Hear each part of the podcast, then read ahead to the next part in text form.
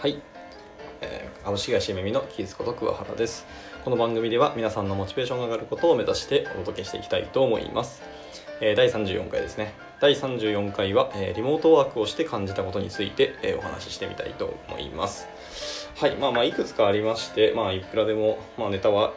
えー、尽きないんですけども、まあ、今回は3つぐらいですかね。ちょっとお話したいかなと思っておりますが、えー、っとまあ、1つ目ですね。リモートワークにおけるそのメンバーの稼働についてですね。はい。まああのいろいろニュース出回っててなんかある会社にはもうずっとあの稼働を監視するようなまた多分その監視員の方も多分アサインされてるんだと思うんですけどもはい。なのでそのモニター上の全てのえー、っとデータとか何を開いてや作業内容とかをまあ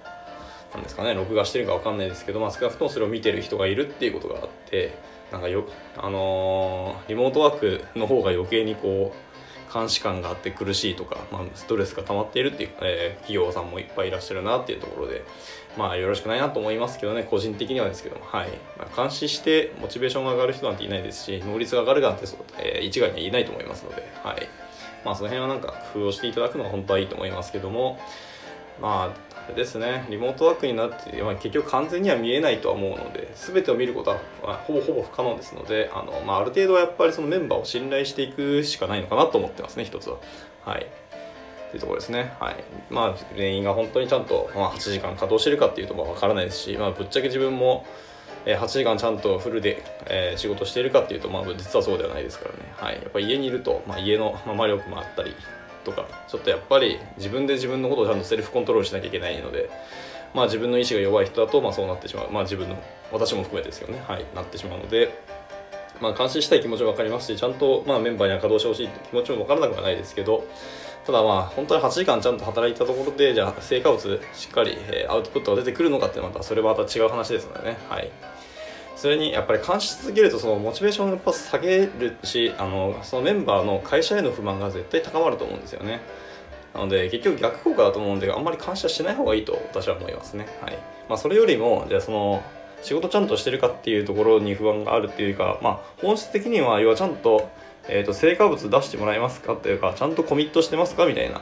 ところが本当にま気になるところなんですよね。極論言うと,、えーとまあ、8時間のうち2時間しか仕事しなくてあと6時間、まあ、ゲームしたり漫画読んだりしてたとしてもあのちゃんと担当者各担当に割り振ったタスクをこなしてもらえれば本当はいいはずなんですよ。はい。まあ、もちろんそれが2時間で終わったなら残り6時間分別の仕事してほしいとか、まあ、あの他のメンバーサポートしてほしいとか、まあ、気持ちもまあ分からなくはないですし、まあ、それは自発的にやってもらえたら一番ですけどね、はい、ただ最低限やるっていう意味では別にそれでもいいと思ってるので、まあ、別にあの本質的にはそこですよね。ちゃんと仕事をしたっていうかあのコミットしてくださいアウトプット出してくださいっていうのがその本質ですよね。はい。ですので、まあ、そのためにじゃあ何をししなきゃいけないのかっていう話なんですけどそれはあの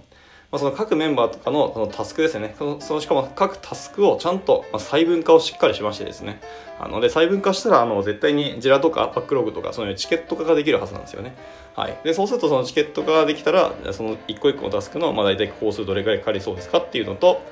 あの、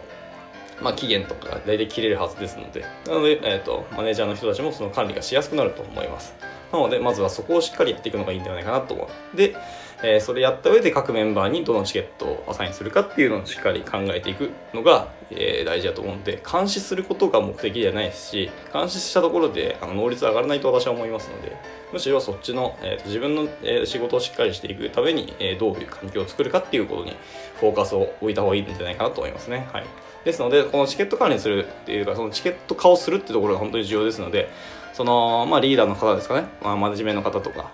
あのチームによってはメンバーもも自分で作るかもしれないですけど少なくともそのチケット管理する人の、まあ、ある程度力量にかかってくると思いますので、はい、そこだけ、まあ、頑張っていただければなと思いますね。はいまあ、あとはその毎日の成果物とかアウトプットの量を決めることもまあいいのかもしれないです。チケット化をして、えっと、まあこの期間内にどこまで終わらせるみたいな話はやった上で、でもじゃあ今日は何やりますかっていうところですよね。はい、決めていくのがいい。で、あとはその、まあ、報告の体制いつ報告しますとか、えー、何時に報告しますかみたいなのを、まあ、決めておくのがいいんではないでしょうかねと思いますね。はい、もしくはあのサボってたりそのちゃんと8時間じゃなくて6時間ぐらいだとちょっと達成できないでしょみたいなところまで、えーと、やタスクをしっかり割り振るっていうのもまあ一つの手ですね。はい、まあそれは、まあ、よしあしありますし、まあ、それがハマる人とハマらない人もいらっしゃるので、まあ、ケースバイケースですけど、まあ、一つの例としてそういうふうにしてもいいのかなと思いますね。はい、あまりにもこう稼働を上げなきゃ無理じゃないっていうところはもちろんやめた方がいいと思いますけどはいという感じですね。はいまあ、それはですね、そのアウトプットの量がその日の目標に達していれば、とにかくいいんじゃないかなと思いますので、はい、ですね。あとは、そのまあ報告とかその共有の体制ですけど、まあ、大体というか、最近だと、まあ、やっぱりあのデイリーミーティング、まあ、要は朝会とか、いわゆる、もしくはスタンドアップミーティングって言われてもものをやるとかですね。はい。そしたら毎日毎日今日、えー、昨日何やりました、今日何やります？っていうのを多分みんなに共有しますし、自分の中でも、えっ、と、えー、考えて何をタスクやるかっていう取捨取捨選択ができるはずですので。で,、まあ、でそれはまあマネジメントの人もそれが分かっていればまあまあ安心はするでしょうと思いますので、まあ、そういう体制を作っていくのがまず大事かなっていう。だから監視体制ではないんですよねやっぱりね。はい。ところです。でまああと他のメンバーのそのサポートももちろんやっぱ体制体制としては、まあ、リードしていただける人がやっぱり必要だと思いますのでね。はい。思います。であとはですね、あの雑談がすごくやっぱり重要になってくるなってやっぱつくづく思いましたねこれは、まあ、これ多分もうフルリモートになって、まあ、どの企業さんもそこはだいぶ痛感してるとは思いますけども。はい。はい、で先ほどその信頼って話をちょっと一瞬したと思います。あのある程度そのリモートの稼働について、まあ、メンバーの信頼ししなきゃいけないっていう話になるんですけどその信頼関係を作るためには先にやっぱり雑談をするコミュニケーションを取っていくのがすごく重要ですよねって話ですね。やっぱりそのちゃんと気心知れた人じゃないとやっぱり信頼ないと置けるわけないですしねはいというところです。なのでそのコミュニケーションの設計ですねどういうふうにコミュニケーションしていくのかっていうところも考えていかなきゃいけないと思いますね。はいやっぱりそのフルリモートの体制って言ってもそのですね環境周り例えばデスクとか椅子もそうですし、まあ、インターネット回線とか、まあ、企業によってはその VPN を貼らなきゃいけないっていう、まあ、整備も必要だと思うんですけど、まあ、それ、まあ、もちろん絶対必要ですそれは。なんですけどやっぱりそれ以上に結局チームで仕事をするんであればあのコミュニケーションを円滑にすることがやっぱり何よりも不可欠ですのでここを先にやる方が大事なんじゃないかなと思いますね。はい、やっぱりえーと、どこまでいったって我々やっぱりチームで仕事するのでコミュニケーション100%必要ですのでね。はい。と思います。まあこんなところですね。まあまあまだまだちょっとリモートワークで、まあ、言いたいこととかとかまあ感じたことなどは、えー、たくさんありますけど、まあ、特に重要なのはこの辺のお話かなというふうに思ったので今日お話ししました。